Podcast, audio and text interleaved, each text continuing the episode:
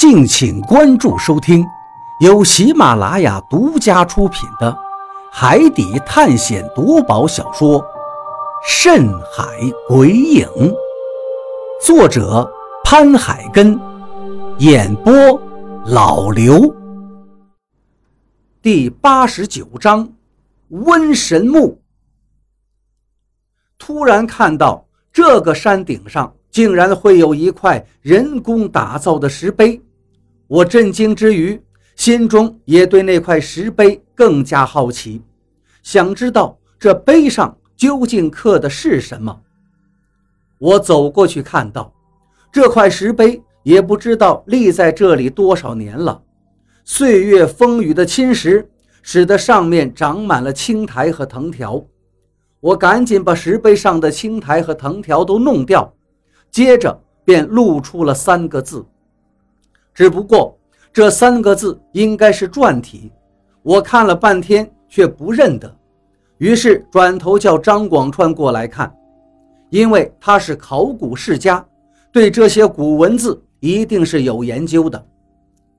张广川走过来看了看，接着指着石碑上的三个字对我们说道：“这上面写的是‘瘟神墓’，瘟神墓。”大家一愣，都好奇地问道。而我听到这三个字，也不由得眉头一皱，赶紧问张广川：“你确定这上面写的真是瘟神墓？”“是啊，你知道我家是干什么的？就是考古的嘛。这些古文字我研究了十几年了。这上面刻的属于秦篆，如果我没看错的话。”这十有八九应该就是秦朝时候立的碑，而这上面刻的三个字就是“瘟神墓”。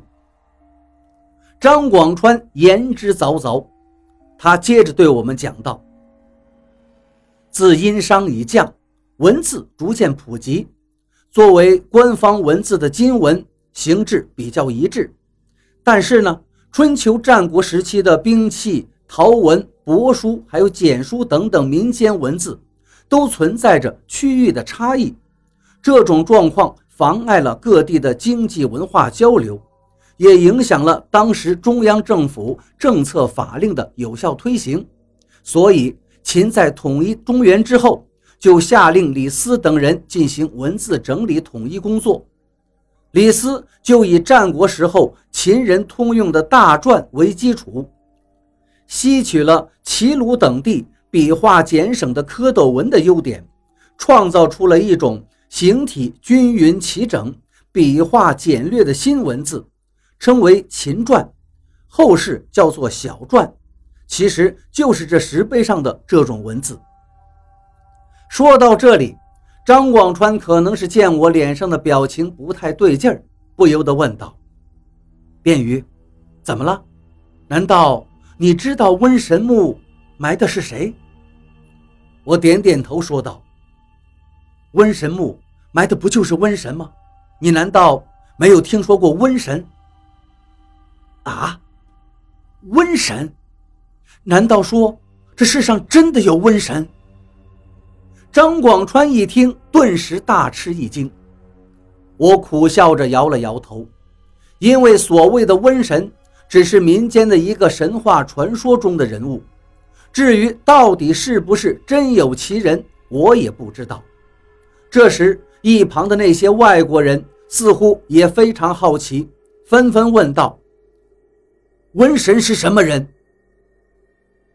瘟神呐，是我们中国古代民间传说中的专司瘟疫之神，传说他是能够散播瘟疫的恶神。为了防止传染病的流行，人们才祭祀这种神。我向他们解释道：“啊，瘟疫之神，世界上竟然还有这种神！”大家听了我的话，不由得都很惊诧。见他们对此并不感到担忧和害怕，我便对他们进行了详细的解释。瘟疫呢，古人或者单称瘟。或者单称疫，是一种急性的传染病。在古代，民智尚未开化，医疗条件很低下，人们对这种可怕的疾病可以说是恐惧至极。因为一旦发生瘟疫，便是死伤无数、尸骨累累、村村无人。在中国民间，人们认为这种瘟疫其实是上天派瘟神降下来的灾祸，对于人间的惩罚。所以，瘟神这个名字让人听后就会感觉到心胆俱寒。据传，瘟神也是经常会下到人间的，他所过之处，或者瘟疫爆发。或者引发地震，总之，他是一个能给人们带来灭顶之灾的凶神，人人都避之不及。所以，在中国民间，人们为了能躲开瘟神，就在道路旁设祭，叫做道响祭，还有送瘟神的习俗。人们会在村头地边拉上草绳，防止瘟神入侵，或者扎一个草包，表示把瘟神封入其中。又或者扎个草船，表示把瘟神装进船里，然后推进水里流送出去。还有所谓的疮包神、穷神之类的名称，也都属于此类的瘟神。总而言之吧，瘟神在中国民间让人们闻之生畏，比你们国家的死神呀还让人感到可怕。众人听完之后，一个个都惊呆了。其中有个人非常害怕。这，这你说的这都是真的吧？我摇了头，又点了点头。是真是假，其实并没有人知道。但关于瘟神的说法，大家是广为流传的。那是不是真有瘟神给人们带来过瘟疫灾难的事例呢？船长好奇地问道。我笑了笑，点了点头。关于瘟神真的带来瘟疫的事儿，我还真没有听说过具体的事件。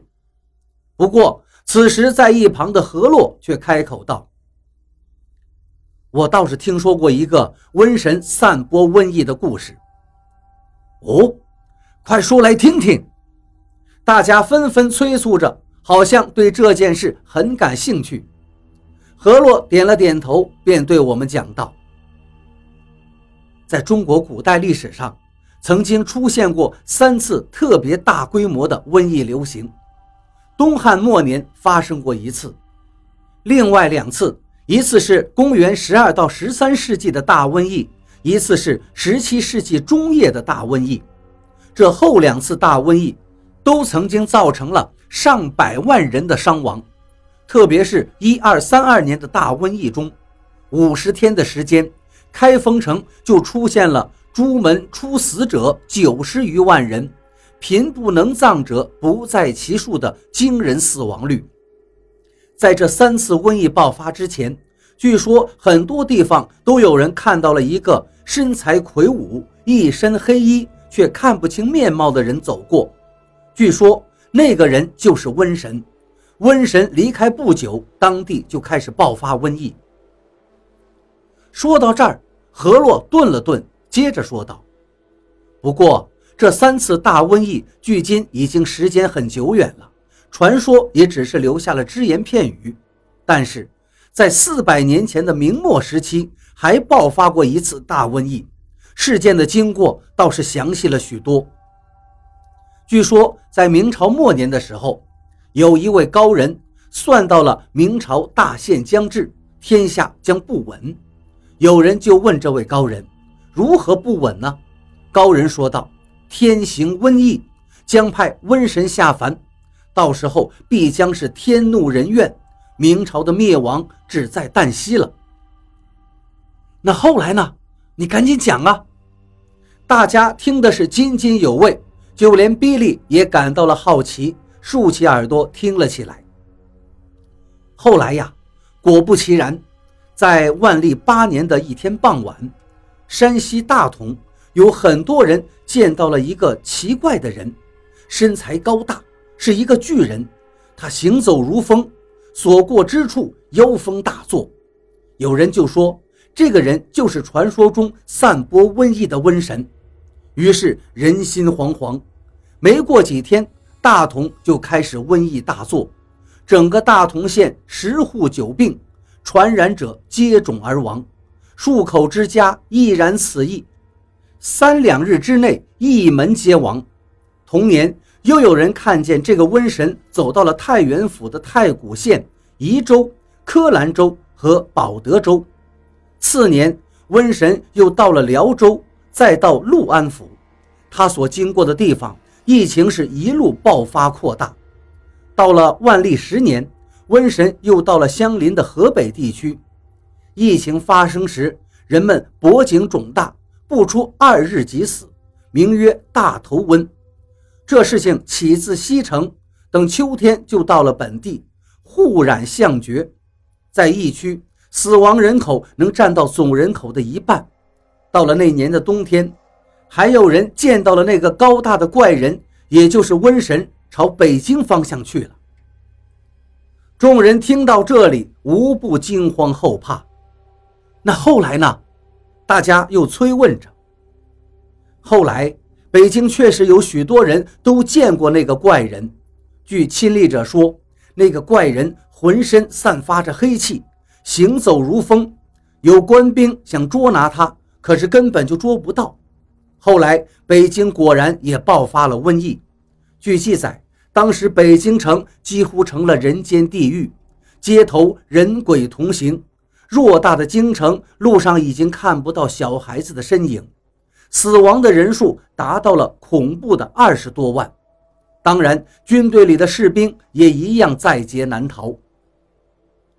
原来颇为强悍的明军几乎失去了原有的战斗力，所以当李自成裹挟着浩浩荡荡的流民冲向北京的时候，几乎没有遭到任何的抵抗，因为北京城已是十室九空，成了一座空城，所有人都在躲避着鼠疫，还有谁来守城呢？